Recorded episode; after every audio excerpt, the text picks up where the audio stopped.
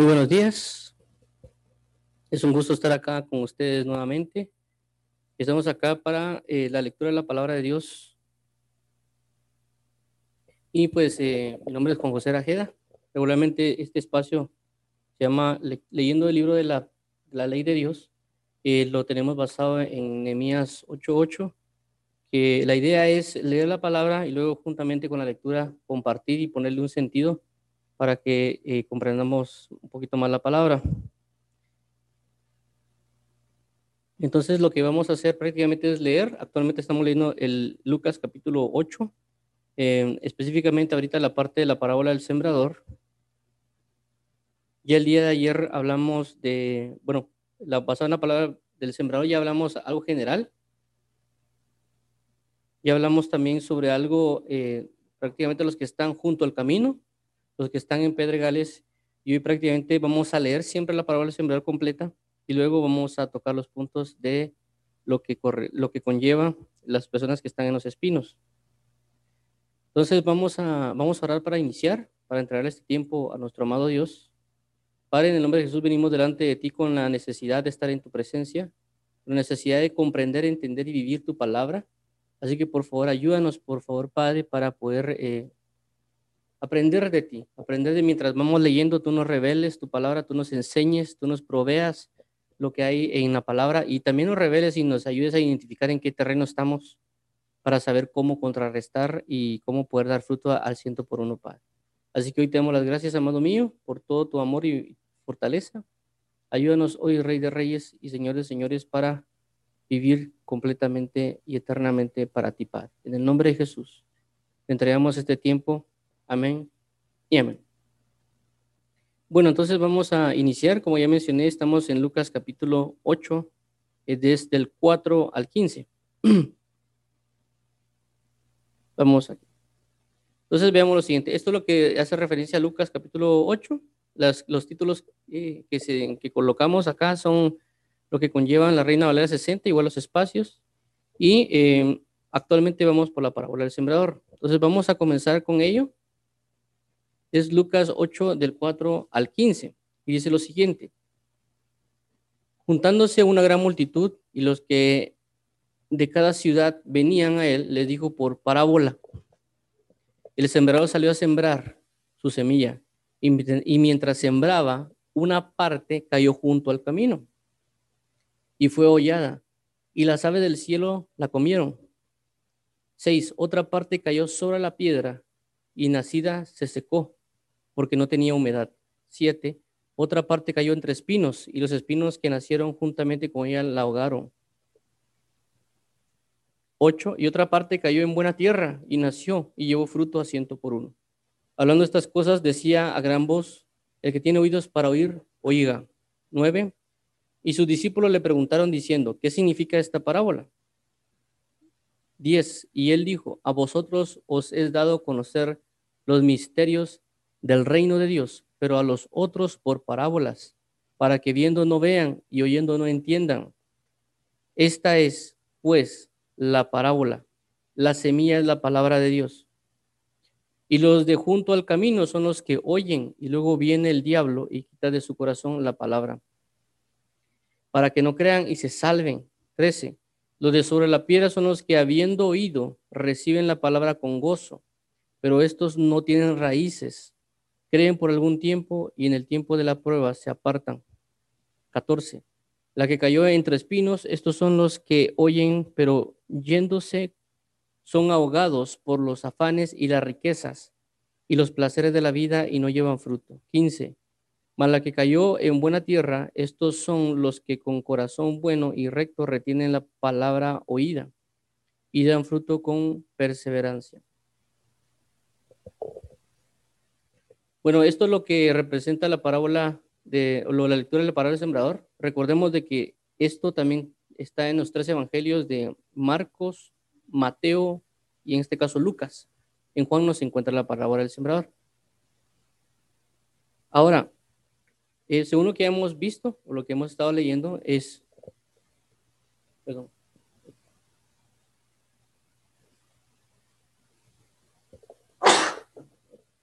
lo que hemos estado viendo, es de que En la parábola, una parábola realmente es una semejanza que inclusive Jesús que lo usa y lo usa para dar una enseñanza, pero esto encierra un misterio, es decir, es algo que está vivo, que algo que eh, realmente ocurre en el reino de Dios, pero que Dios lo encierra en una parábola, en una semejanza, para dar una mejor enseñanza. De igual manera, por ejemplo, esto se da cuando alguien da, por ejemplo, enseña matemáticas, biología y demás, cuando a veces el alumno no comprende o no logra entender con un ejemplo claro lo que está sucediendo, se hace una, una parábola, es decir, una similitud con algún otro ejemplo que la persona conozca para que la persona logre entender.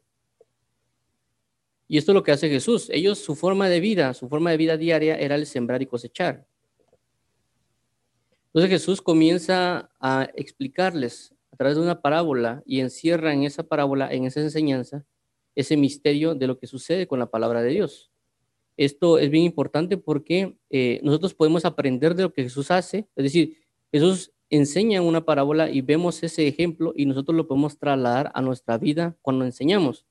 Por ejemplo, en mi caso, yo di eh, en la universidad una parte de un curso prácticamente. Yo era auxiliar del profesor y me tocaba dar laboratorio de, en este caso, yo era, eh, soy ingeniero de sistemas y de, e impartí una, una cuestión que se llama lenguajes formales de programación, que prácticamente era enseñar eh, cómo realizar una, unas cuestiones ahí de programación y demás. Y me daba cuenta que los alumnos no comprendían, no, no asimilaban las cuestiones porque tal vez a veces podía ser un poco complejo. Así que les tuve que enseñar lo que le llaman la, una, una cuestión de gramáticas eh, de LL, 1 más o menos, eh, con ejemplos de Mario Bros. O sea, utilicé el videojuego de Mario Bros. para enseñar la, lo que llevaba esa, esa cuestión de programación. O, o, la base de ello, y cuando hice eso prácticamente me comprendieron, pero prácticamente lo que hice fue hacer uso de una parábola. Entonces, a lo que voy con esto es de que la palabra de Dios puede ser fácilmente aplicada, no solo a la hora de obtener la enseñanza, como en este caso, sino a ver cómo es que Jesús enseña y también uno poder enseñar de la misma manera. Comprendiendo y entendiendo de que la, toda la parábola que vemos en la Biblia encierra un misterio del reino, pero que le va a ser dado a la persona que tenga la capacidad y que vaya a preguntar delante de Dios. ¿Por qué? Basado en que lo digo. La Biblia dice, tengo muchas cosas que decirles, pero no lo pueden soportar o no lo pueden sobrellevar. Y cuando habla de muchas cosas, significa que también estas parábolas tienen mucha revelación. ¿Me comprenden? Es decir, es como cuando yo, miro un terreno y este terreno yo comienzo a escarbar y mientras voy escarbando voy encontrando cosas. Y entre más profundo, más cosas encuentro. De igual manera la palabra. La palabra está ahí y tiene mucha revelación, tiene mucha profundidad tiene una gran profundidad, así como cuando hablamos los días sábados acerca de, los pozos espirituales, de que la Dios busca que busquemos profundidad en ello. Pero a veces esa profundidad no viene porque no tenemos la capacidad para soportarla, porque la palabra de Dios no la, eh, representa una verdad y una sabiduría, etcétera, pero también una responsabilidad. Y las personas a veces no pueden cargar con esa responsabilidad. Por eso no se les da. Es decir, una revelación de Dios involucra una responsabilidad.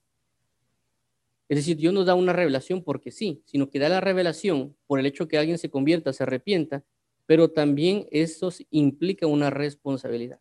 Entonces, cuando uno viene y enseña algo, tiene una responsabilidad.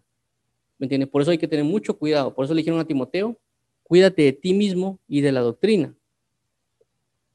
¿Por qué? Porque involucra también una responsabilidad. Otra cosa por la cual a veces Dios no nos imparte una revelación, una sabiduría, es porque no la apreciamos como tal. Y eso lo podemos ver cuando Jesús dice, que no echéis las perlas a los cerdos, no sea que os vuelvan y os despedacen.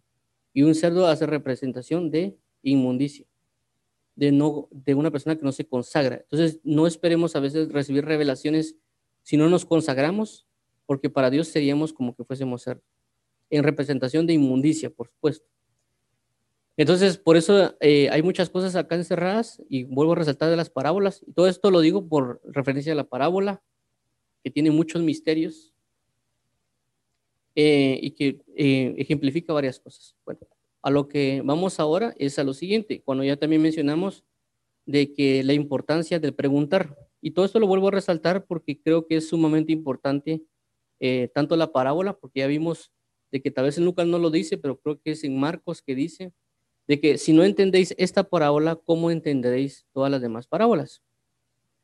Por eso es que nos, detuvimos prácticamente, nos estamos deteniendo bastante en esto, y uno de los aspectos que regularmente resalto es esto, el versículo 9.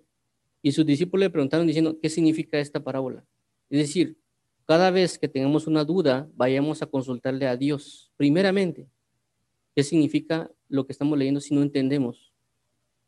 No necesariamente a un ministro, no necesariamente a un amigo que conoce la Biblia, no necesariamente buscar un video en internet acerca de lo que significa algo, sino que primeramente, principalmente, ir a orarle a Dios y preguntarle, Señor, ¿qué quiere decir esto? No entiendo, no logro comprenderlo, necesito que me hables. ¿Por qué? Porque la palabra de Dios dice, buscad primeramente el reino de los cielos y su justicia, y todo lo demás vendrá por añadidura. Con esto no estoy diciendo que no se pregunte a una persona, con esto no estoy diciendo que no se busque un video en internet, sino lo que estoy diciendo es, nuestra base principal es Dios. Él va a revelar, Él, va, él sabe, Él tiene la mayor eh, necesidad de que el hombre comprenda su palabra. Y a veces nosotros no comprendemos eso. A veces nosotros vemos la palabra como admirable y buscamos entenderla por lo admirable que es, pero nos olvidamos de que tenemos un maestro llamado Dios, llamado Espíritu Santo, que necesita enseñarnos. La necesidad mayor es la de Él, de enseñar al hombre, de que el hombre comprenda.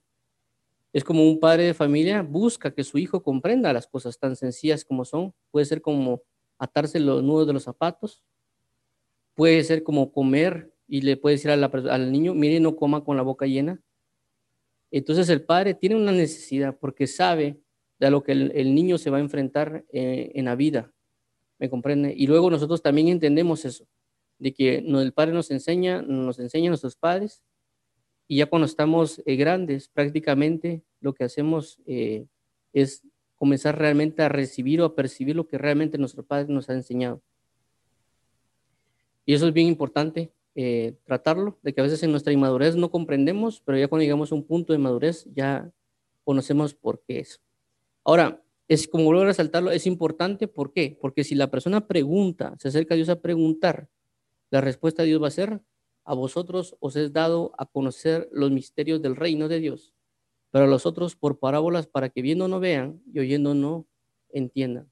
Por eso es importante ir a preguntarle a Dios y sabemos, tenemos la convicción que Dios responderá a su tiempo y a su manera para aprender. Porque recordemos de que cada quien, cada uno de nosotros somos diferentes. Algunos son más visuales, otros más auditivos, etcétera, etcétera. Y Dios va a enseñar a cada quien según lo que Él conozca y también el nivel de relación que tengamos con Él. Porque recordemos que cada quien tiene relaciones con Dios de diferente manera. Puede ser que todos seamos hijos de Dios, sí, pero hay unos que son más eh, apegados.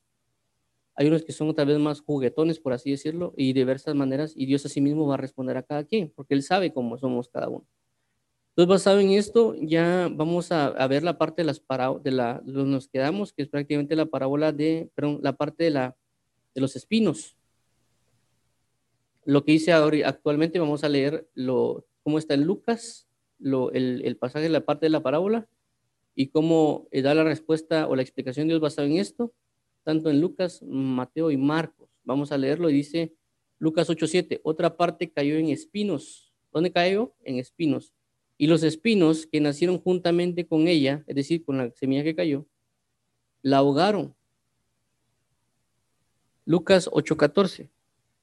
Aquí da la explicación de, la de esta parte de la parábola. Dice, la que cayó entre espinos, estos son los que oyen, pero yéndose son ahogados por los afanes y las riquezas y los placeres de la vida y no llevan fruto. Son tres cosas las que menciona acá. Menciona los afanes, las riquezas y los placeres de la vida. ¿Sí? Mucha atención, ¿por qué? Porque a veces pensamos que solo los pecados como fornicación, adulterio y demás son pecados que tenemos que cuidarnos, pero también aquí habla de los afanes. También habla de los placeres de la vida, que un placer de la vida no necesariamente es la fornicación, sino que hay muchos placeres que alguien puede tener que están prácticamente basados en una maldad, una iniquidad, algo que puede eh, caer en una depravación que uno no comprende. Entonces dice, y dice que estas personas no llevan fruto. Entonces, es como vuelvo a resaltar, esta parábola es importante porque habla del crecimiento de alguien. La Biblia dice que tenemos que dar fruto. También la palabra de Dios dice que por sus frutos los conoceréis. La Biblia habla mucho de los frutos. También la Biblia habla de los frutos del Espíritu. Entonces, es, por eso es importante esta parábola porque habla mucho de acerca de la vida espiritual de una persona, la vida en el Evangelio, la vida de la necesidad que Dios requiere. Por eso dice la Biblia, dar fruto, perdón, hacer sacrificio de alabanza, es decir, fruto de labios que confiesan su nombre. Otra vez vuelvo a, resaltar los frutos. Si vemos Salmo 1, 2, eh, dice, y el que se deleita en la ley de Jehová y da su fruto a su tiempo y su hoja no cae. Otra vez vuelve a resaltar frutos, frutos a su tiempo. ¿Me comprenden? Entonces, en este caso, vemos de que hay características en la vida de la persona que cree en Dios, pero que está haciendo cosas o que hizo cosas y esas cosas provocan que no den fruto. Ahorita vamos a ver por qué es. Ok, vamos Mateo 13:7 dice, y parte cayó entre espinos, y los espinos crecieron y la ahogaron. Mateo 13:22, el que fue sembrado entre espinos, este es el que oye la palabra, pero el afán de este siglo y el engaño de las riquezas ahogan la palabra y se hace infructuosa. Ojo que en Mateo no solo dice que el afán, sino que resalta afán de este siglo. Y vuelvo, a mencionar el, engaño de las riquezas, pero no menciona la parte del, del placer. Ahora vamos adelante. ¿Qué dice? Marcos 4.7 dice, otra parte cayó entre espinos y los espinos crecieron y la ahogaron y no, y no dio fruto. Marcos 4.18 al 19 dice, estos son los que fueron sembrados entre espinos, los que oyen la palabra, pero los afanes de este siglo, vuelve a resaltar también en Marcos, que habla en relación del afanes de este siglo. ¿Sí? Y el engaño en las riquezas, ojo, aquí también habla del engaño en las riquezas, y dice, y las codicias de estas, de otras cosas, las codicias de otras cosas. ahogan la palabra y se hacen frutos. Entonces tenemos varias cosas acá.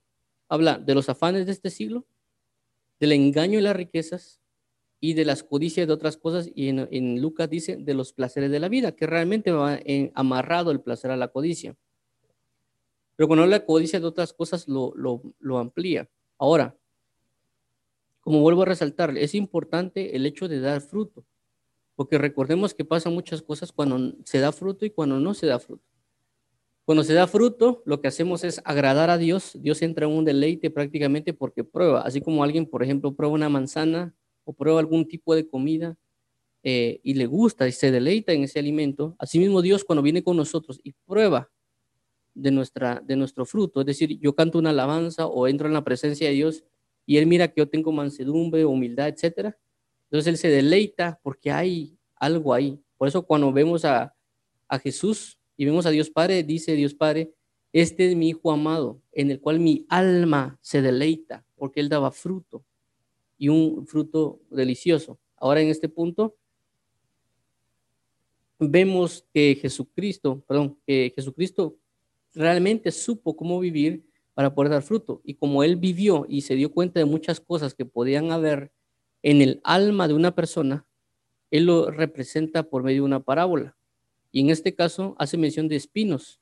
Como vuelvo a resaltarlo, ellos, ellos como ser sembradores sabían de cosas comunes como los pedregales, los espinos que había en ese tiempo y por eso Dios los representa y da una representación sobre cada uno.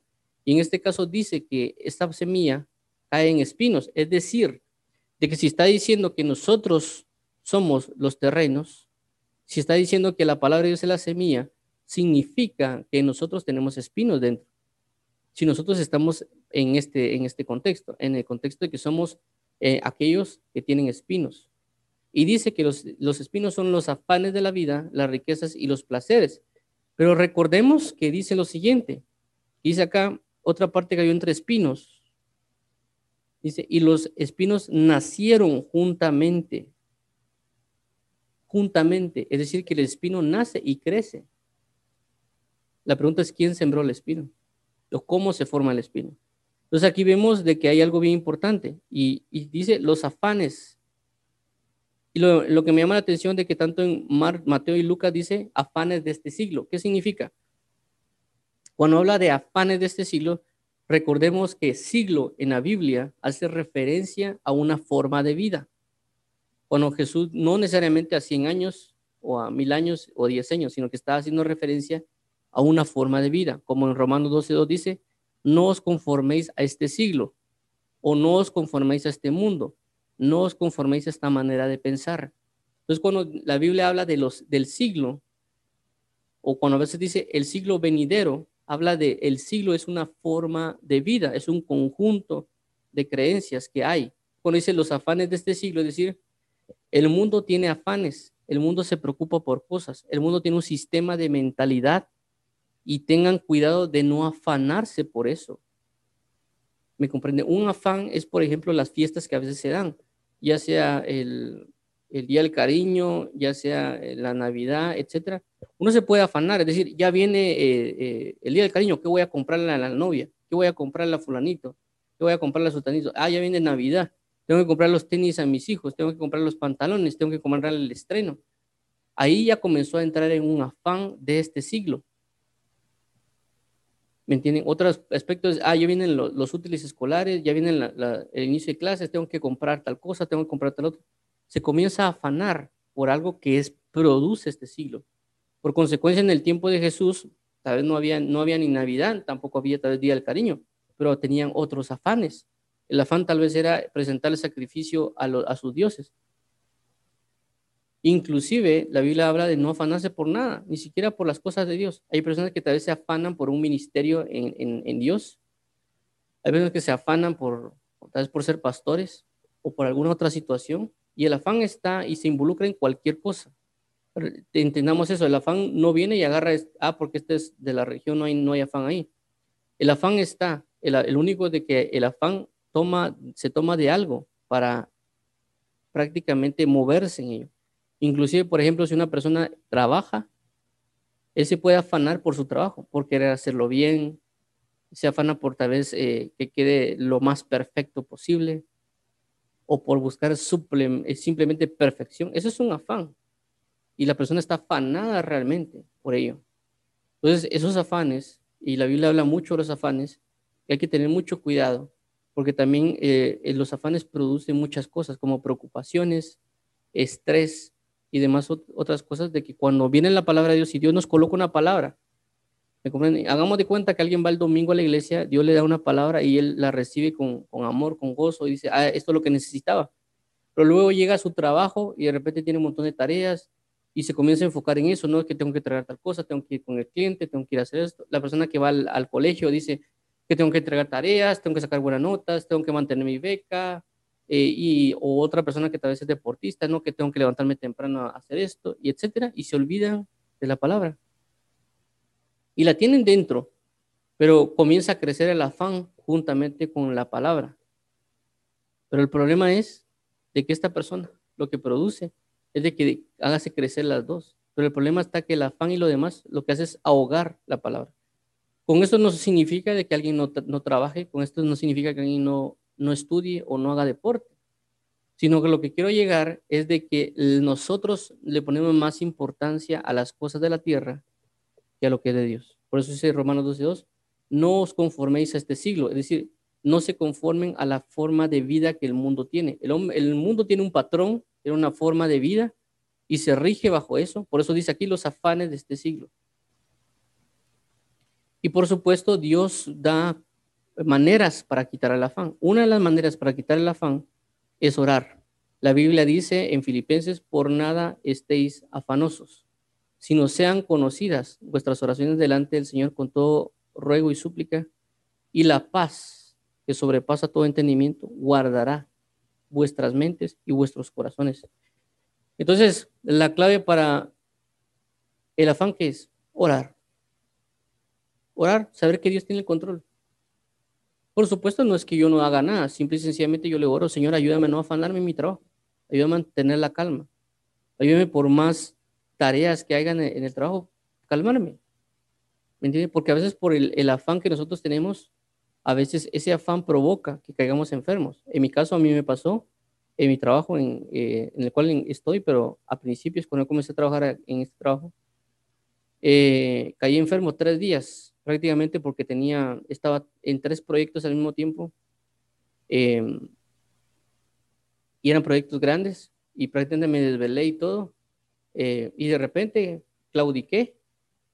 Y yo decía, no, es que tengo que terminar las tareas, tengo que terminarlas, tengo que, eh, porque prácticamente el, los tres proyectos por algún motivo se juntaron los tres, es decir, eh, venían como que en secuencia, pero se extendieron por muchas razones, se unieron los tres proyectos y prácticamente yo decía, no tengo que terminarlo, me voy a atrasar, voy no voy a lograr esto.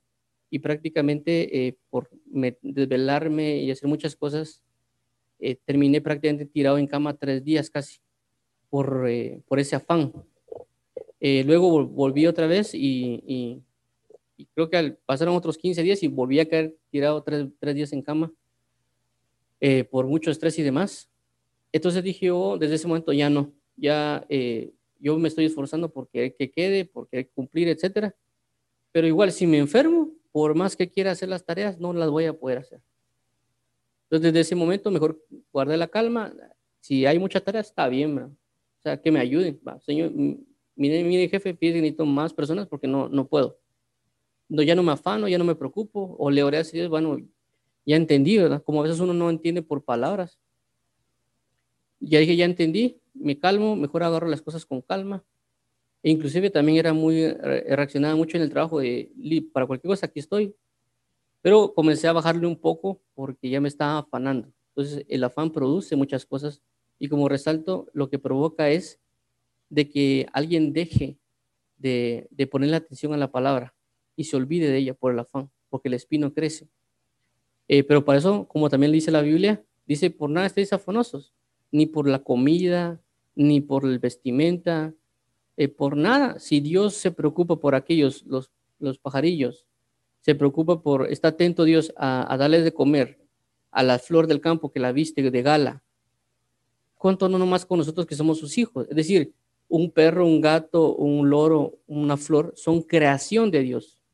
Pero nosotros somos hijos de Dios, entonces ¿para qué afanarnos? ¿Para qué nos preocupamos? Tenemos que ir y orarle a Dios, Señor, confío en ti. Yo sé que me vas a proveer, no sé cómo lo vas a hacer, pero ahí está. Yo no me voy a preocupar de las deudas que tengo. Tengo deudas, bueno, ahí te las dejo, te las encargo. Yo me voy a enfocar en buscarte. Porque es otra cosa. No significa que, Señor, te pido por tal cosa y me voy a jugar Nintendo, me voy a ver una película. O sea, no es el, no es el sentido, ¿verdad?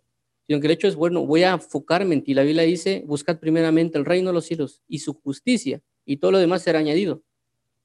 Entonces, Señor, te pido por mis deudas, te pido por, eh, por los problemas que están pasando en el trabajo, en el que estoy pasando en los estudios, que estoy pasando en mi casa, etcétera. Pero ir a orar, ir a leer la Biblia, te los encargo, yo voy a buscar tu comunión, yo voy a buscar tu deleite, voy a estar aquí en ti. Y uno se pone a orar o a leer por el mismo deleite y Dios va a orar sin afanarse. Y eso va a provocar que ya demos fruto al ciento por uno. Luego dice, y las riquezas. Pero vemos en el otro pasaje de, que dice, en, Mar, en Mateo dice, el engaño. Es decir, no habla únicamente de la riqueza, sino que dice el engaño de las riquezas. Y eh, si pues también en Marcos también habla del engaño de las riquezas. Y esto es bien importante porque a veces pensamos nosotros que no nos enfocamos en las riquezas. Y esto va amarrado también al, al versículo anterior que habla del siglo. Es decir, engaño y siglo. ¿Por qué lo relaciono? Porque a veces nosotros, en nuestra forma de vida, pensamos que no le ponemos atención al dinero. Pensamos realmente que el dinero a veces no es importante. Hay otras personas que sí le ponen mucha importancia al dinero y dicen de que sin dinero no se puede vivir. Y realmente yo he aprendido a vivir sin dinero prácticamente. Desde una enseñanza que Dios me dio, ahora no le pongo mucha atención a eso bueno, casi nunca le he puesto, pero el punto es, le voy a explicar algo. Lo que sucede con el engaño es de que él engaña, nos hace creer que el dinero es importante, que sin dinero no podemos vivir, sin dinero no podemos habitar. Y realmente eso es mentira. Porque sí podemos vivir sin dinero. Realmente el pueblo de Israel experimentó el maná que caía del cielo. Y yo recuerdo en una situación que Dios me, habló eh, a través de una persona y me dijo de que él me iba a comenzar a tratar con el dinero. Eh, yo decía, pero ¿cómo así que Dios me va a tratar con el dinero si yo nunca he tenido dinero? Es decir, yo nunca, yo no nací en una cuna de oro. Eh, realmente mi papá me enseñaba a trabajar desde pequeño, iba a vender, pero blusas y tampoco era que vendíamos, tenemos un gran local, simple y sencillamente íbamos a, a un mercado, colocamos un nylon de esos que se compran de a quetzal o dos quetzales en la tienda y colocábamos ropa. Y tampoco era un montón de ropa, sino que era un saldo que comprábamos en un lugar de un, blusas baratas de 10 quetzales y íbamos a vender. Yo recuerdo de niño, o sea, no era que uno tenía una gran riqueza. ¿Me entiendes? Y una, una casa humilde. Entonces, eh, eso prácticamente decía, ¿por cómo es que Dios me va a tratar con el dinero si yo nunca tuve dinero? Actualmente ya, y en ese tiempo, pues, como estaba, comencé a trabajar como, eh, ya como ingeniero de sistemas, y prácticamente decía yo, pues no tengo más que el, sueldo que me dan y yo no le pongo realmente atención, me ponía a pensar. Pero luego eh, ya del, del trato de años, porque no, no, fueron prácticamente meses, sino que fueron años, me di cuenta de que eh, el, sentir del hombre por el siglo, es decir, en la forma en la cual vive, se enfoca en dinero. ¿Cómo, ¿Qué hago para comprar tal cosa? Dinero. ¿Qué hago para, para ir para hacer tal trámite? Dinero. ¿Qué hago para tal cosa? Dinero. Es decir, en sí mismo al hombre lo han engañado diciéndole que el dinero lo es todo. Pero cuando uno ya está en Cristo y sabe que uno tiene un Padre Celestial y que si uno aparentemente no tiene dinero, uno le ora, Señor, fíjate que necesito hacer un trámite. Dios, fíjate que necesito pagar tal cosa. Y él, y él va a proveer. El Dios va a proveer. Él se va a encargar de eso, sin que a veces uno se lo pida. ¿Por qué? Porque vuelvo a resaltar por la fe que uno tiene en Él. Entonces uno ya no está enfocado en, el dinero, y no está enfocado en nada más que en, en, creer. Por supuesto, a cada quien va a tratar diferente, ¿me comprenden? A cada quien le va a enseñar de diferente manera, eso tomamos en cuenta. No siempre va a pasar lo mismo. En este caso, por ejemplo, Dios me, a veces me ha proveído, a veces me ha tocado que ir a decirle a alguien, mira, préstame tanto, yo te lo paso el día 15, por ejemplo. Y también me ha tocado el hecho de que a veces yo tengo que pagar algo y me he topado que voy en la calle y de repente encuentro dinero tirado y, y cabal es el dinero que me toca que ir a pagar en alguna situación. O sea, me ha pasado de diferentes circunstancias, ¿me entienden? O a veces me ha tocado que vender algo por unos pantalones que, de unas, unas ventas que yo tengo, que no tengo, sino que mi papá tiene, pero a veces la uso para vender y pues de ahí también se obtiene algo. Es decir, Dios va a proveer de diferentes maneras. No me tengo que preocupar, no tengo que ponerle importancia, no tengo que estudiar prácticamente para ganar dinero, como a veces sucede cuando alguien, uno entra a la universidad y le pregunta a la persona, ¿y por qué escogió la carrera tal? Eh, la escogí porque aquí se gana mucho dinero. Entonces, no es ese, ese es un engaño. El mundo enseña a que vivir bien representa tener un buen empleo y a consecuencia tener un buen empleo representa tener dinero. Es el engaño de las riquezas. Alguien se puede esforzar tanto pensando de que la mejor manera para guiar a su hijo es tener un buen trabajo, para darle la mejor educación. Y no es así. La mejor educación es la que Dios da a través de la Biblia y Dios va a proveer para todas las cosas. Entonces no nos dejemos engañar pensando que las riquezas van a provocar algo bueno en nuestras vidas. Con esto no estoy diciendo que alguien no tenga dinero. ¿Por qué? Porque Abraham y Job fueron las personas más ricas que hubieron en, su tiempo, pero ellos prácticamente no le pusieron atención. Me comprendió, le dio siete veces más a Job por, por su pérdida, pero él no se dejó engañar, él prácticamente está enfocado en las cosas de Cristo. Entonces, cuando hablan del engaño y las riquezas, también recordemos de que eso involucra un señorío. La Biblia dice, o serviréis a Mamón o serviréis a Dios. No puedes servir a, Dios, a dos señores a la vez. Yo he visto creyentes que realmente todavía le sirven a Mamón y dicen que son hijos de Dios. ¿Por qué? Por el engaño, porque engañan a la persona. Entonces la persona a veces se involucra más en trabajar, en orar. La persona se, dedica más a trabajar porque dice que si trabaja, si gana horas extras, va a tener más dinero para vivir. Inclusive para, y trabajan para ofrendarle a Dios. Pero eso es una gran mentira. La Biblia dice que Dios lo que quiere es obediencia. Eso es lo que quiere Dios, fruto de labios que confiesen su nombre. ¿Me entiendes? Si Dios se está más atento a nosotros de lo que nosotros podemos imaginar. ¿Me entiendes? No porque trabaje Dios, mm, porque trabaje más voy a ganar más. Y a veces de qué sirve trabajar mucho si estoy perdiendo mi vida espiritual, si prácticamente voy a terminar muerto espiritualmente. Cuando realmente tenemos una fe verdadera en Dios, nos vamos a dar cuenta de muchas cosas, como es el hecho de, por ejemplo, Elías, que Elías Dios lo mantuvo una mujer viuda o con su hijo. Y, y no solo es eso, sino que Dios proveyó a la mujer para que le pudiera dar al profeta. Luego vemos cómo el profeta Elías está en el campo y Dios le provee comida y alimento por medio de cuervos. Como vemos al pueblo de Israel que hace caer maná del cielo para que les provea. Solo tenemos que tener fe en Dios y no poner énfasis en el engaño en las riquezas. Eh, luego dice, en, Lucas, dice los placeres de la vida. Voy a regresar otra vez a, a las riquezas porque recordé algo. Cuando Dios habla del señorío, es decir, de que el mundo entero está bajo el señorío de las riquezas. Y el hecho para, y la manera para salir de esto este, este engaño de las riquezas es de que uno conozca la verdad. Es decir, que leamos la palabra y entremos en oración para conocer cuál es la verdad de las cosas. Y nos vamos a dar cuenta que realmente todo está sujeto bajo Dios. ¿Por qué? Si vemos la economía mundial, está basado en el oro. Es decir, la economía se basa en la cantidad de oro que alguien tiene en su país. Entonces, esa economía se basa en el oro. ¿Y la Biblia qué dice? Mío es el oro y mío es la plata. Entonces, los países piensan que la economía de ellos se procede por las riquezas que tiene en su suelo y, demás con oro, plata o petróleo, etcétera. Pero la Biblia dice que mío es todo, la tierra y su plenitud. Eso es lo que dice Dios.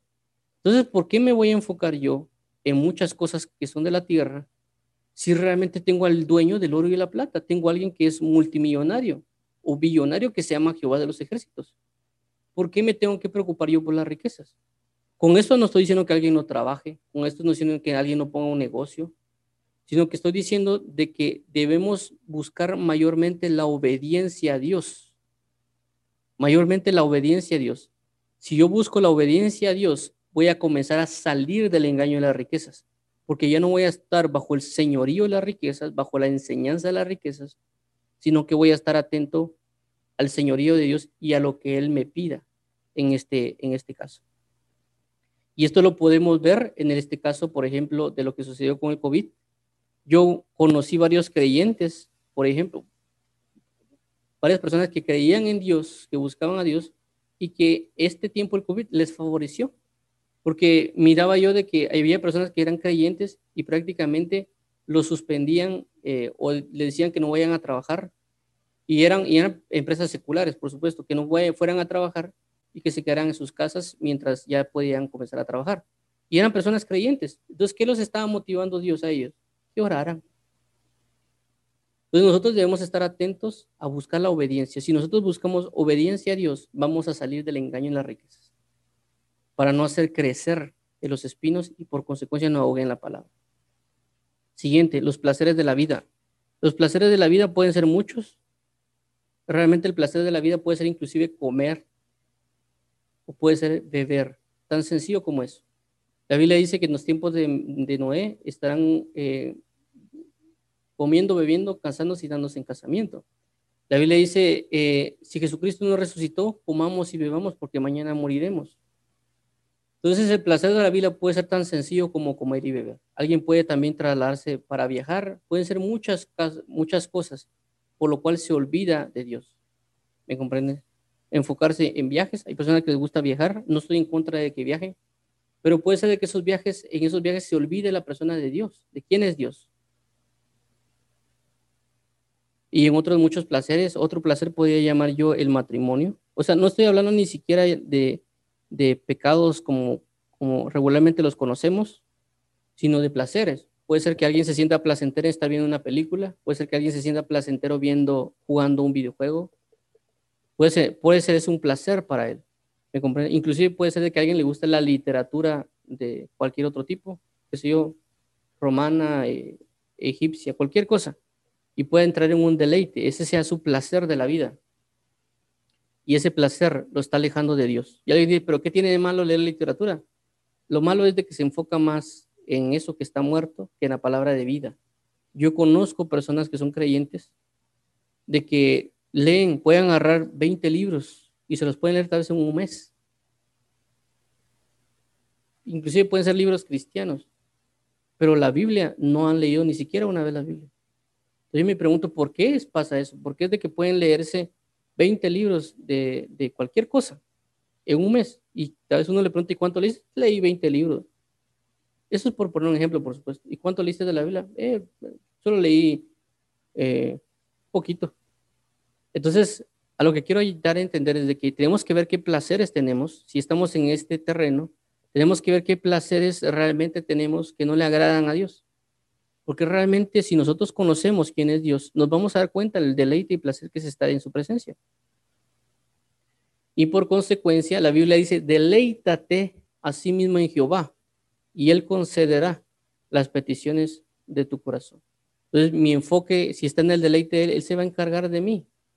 Él él, Dios es el que está más atento a nosotros. Nosotros a veces ni pensamos en Dios, pero Dios está pensando en nosotros, está atento a nosotros. Cómo corregirnos, cómo hablarnos, cómo encaminarnos, cómo hacernos entender. Y por eso necesita Él eh, que nos enfoquemos en leer la palabra, necesita que nos enfoquemos en orar, porque nos va a dar a entender de que prácticamente de nada nos sirve que nos afanemos, de nada nos sirven las riquezas y que nada nos sirven los placeres de la vida. Porque hay personas que se, se mueren prácticamente multimillonarias, pero lo único que les espera es una condenación eterna. Entonces, ¿para qué morir multimillonario? Hay personas que tienen muchos millones, pero viven prácticamente en tristeza y en depresión. Entonces, ¿para qué el engaño de la riqueza? ¿Para qué enfocarse tanto en, en afanarse? Inclusive a veces hay personas que si han visto, creo que habla un poco acerca de la depresión de los Estados Unidos, cuando hablan de depresión económica, de cuando vinieron y cayó en la bolsa o cayeron muchas cosas y que perdieron, personas que eran con mucho dinero, perdieron dinero, se suicidaron por causa de la pérdida de dinero. Eso significa de que su vida la plasmaron en la riqueza. Entonces tenemos que tener cuidado, como vuelvo a resaltar, los placeres de la vida, como vuelvo a resaltar los placeres de la vida, cuando habla de placeres de la vida, está hablando de los placeres de este siglo, de este mundo. ¿Qué placeres hay que nos están impidiendo que la palabra de Dios crezca? Alguien dirá, como vuelvo a resaltar, no hay nada de malo ir, ir a pasear, no hay nada de malo ir a, a, ver una película, no hay nada de malo salir con los, los amigos, no hay nada de malo, claro. No hay nada de malo mientras que, mientras que usted viva la palabra. Si usted vive la palabra, se va a dar cuenta que Dios mismo lo va, le va a decir, mira, anda a pasear. ¿Me entienden? Yo les digo esto porque a mí me ha pasado. Dios mismo me ha llevado a, lugar, a conocer lugares. Y por supuesto, tampoco para Dios es el hecho de que yo vaya a pasear por gusto, sino que regularmente a veces uno termina hablándole a alguien de Cristo en ese lugar.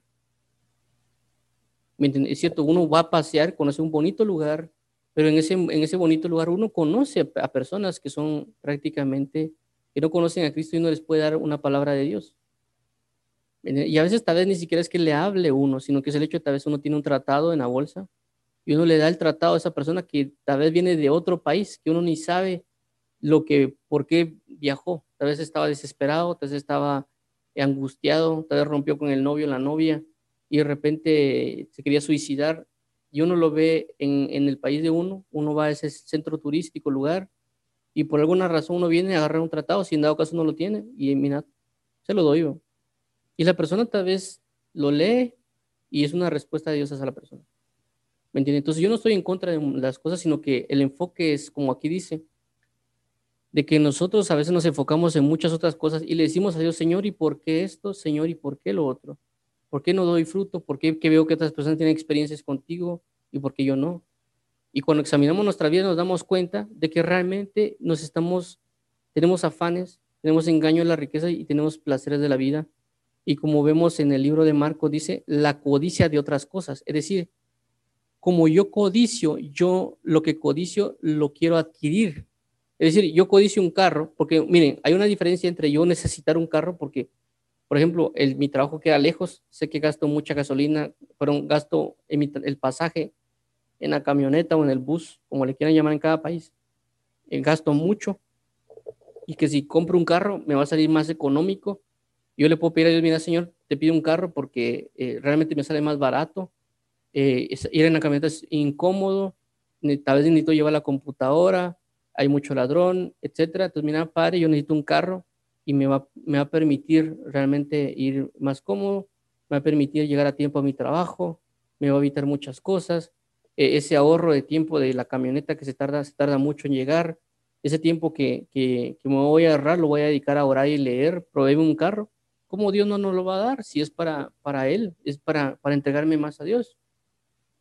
Pero si alguien mira un carro porque es último modelo y quiere y codicia ese carro, ah, yo quiero ese carro, y se pone a orar por eso, ¿cómo se lo van a dar? Y si en dado caso se lo das para peligro de él. Entonces está codiciando, las personas están codiciando las cosas y las están adquiriendo. Yo, por ejemplo, conocí una persona también que él siempre quería tener el último modelo de teléfono. El, el teléfono que tenía bueno, nomás salía la nueva versión, quiero comprarlo. Eso es una codicia. Está codiciando y no le importaba endeudarte con tal de tener la, la última versión. Está codiciando las cosas y también ese es un placer. Se siente placentero en tener la última versión. Alguien dirá que tiene malo, vuelvo a resaltarlo, la codicia. Porque el problema está de que a veces las, muchas cosas comienzan en lo pequeño y luego comienzan a crecer. Y a veces esa codicia ha provocado que personas se entreguen a la delincuencia, que hagan malos tratos, porque quieren muchas cosas y las quieren adquirir de mala manera. Entonces, ese es el problema.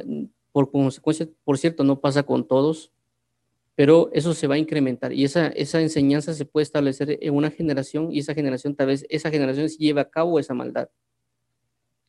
Entonces debemos tener cuidado porque estas cosas provocan que ahoguen la palabra de Dios. Y tenemos que, vuelvo a mencionar, examinarnos a nosotros mismos. Si alguien dice, yo no, yo no, yo no le creo en la riqueza, no le pongo atención, realmente examine si ha sido engañado por las riquezas. Como vuelvo a mencionar en, en el testimonio que les comenté mío, que yo viví, yo no le ponía atención al dinero, pero me, me, me empecé a dar cuenta que mucho dentro de mí se, eh, tenía el sentido de que las cosas se hacían con dinero. Y si yo decía algo de, voy a, quiero comprar un par de zapatos, es que no tengo dinero. Eso es lo que se me venía a la mente. Pero la Biblia dice, pedí dará. Señor, ahora es como que, Señor, me necesito un par de zapatos. ¿Entiende? Y me ha pasado de que a veces me regalan un par de zapatos. ¿Me comprenden? Y, y no hay necesidad de pedirlo. O sea, yo sabía, el Señor, y lo dije en mi corazón, Señor, quiero un par de zapatos, me gustan esos zapatos. Creo que al mes o los dos meses me, me regalaron el, zapato, los, el par de zapatos que me gustaba. ¿Me comprende? Entonces, pero no dije, ah, necesito dinero, ni siquiera pregunté el precio de los zapatos. ¿Pero por qué? Porque vuelvo a resaltar, porque fue una enseñanza, tampoco le estoy diciendo que soy súper espiritual, sino que el hecho es de que me enseñaron por años para sacar el engaño de riquezas de mi corazón. Y como vuelvo a resaltar, tampoco viví en una casa con muchas, muchos lujos, simple y sencillamente en una casa humilde en la cual me tocaba ir a vender, ayudaba a mis padres para la, la venta, también para la creación de ropa, etc. Entonces, eh, para mí aparentemente, ¿cómo así que me van a enseñar acerca de las riquezas si yo nunca tuve? Entonces, el hombre puede ser engañado de muchas maneras, pensar de que lo que necesita es dinero para sobresalir, dinero para esto, dinero para lo otro. Pero nos damos cuenta de que lo que necesitamos es orar. La oración de justo puede mucho. ¿Me entiendes? Entonces, eh, a eso es lo que vamos. Tengamos mucho cuidado, oremos, porque esto de acá nos va a llevar a conocer más a Dios. Otro aspecto importante que les puedo hablar también acerca de esto, comentarles, es esto de aquí entre espinos. Y hay algo bien importante en este caso porque si comenzamos a buscar la palabra espinos en la Biblia, nos vamos a dar cuenta que los espinos también van relacionados a la pereza. Es decir, cuando alguien es perezoso va a tener seto de espinos. Si ustedes leen en Proverbios dice que el camino del perezoso es un seto de espinos. ¿Me entienden? Es decir, que la pereza va relacionado al afán, va relacionado a las riquezas y a la codicia.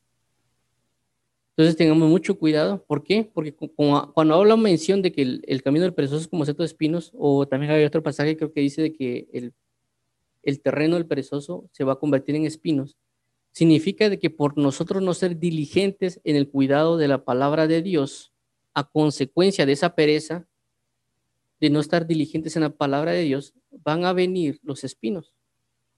¿Y los espinos qué son? Los afanes, los engaños de la riqueza, las codicias o los placeres de la vida.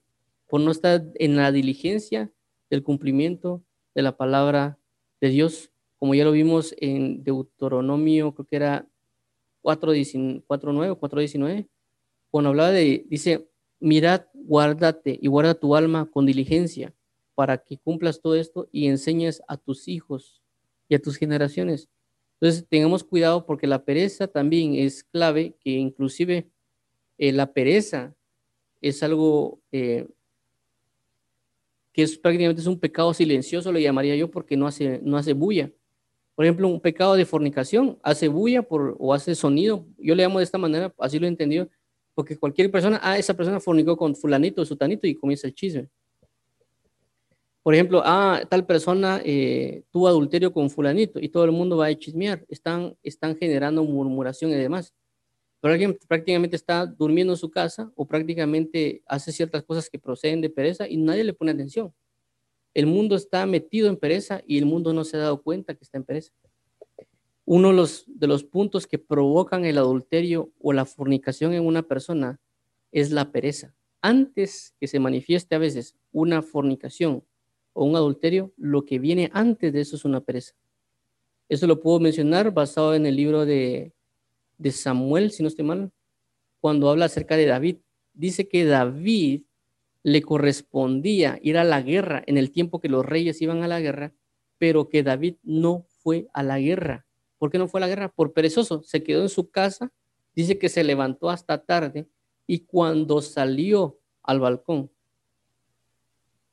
vio a una mujer que se estaba bañando, dice que la codició en su corazón y adulteró con ella. ¿Y a causa de qué fue? De la pereza, no fue a la guerra.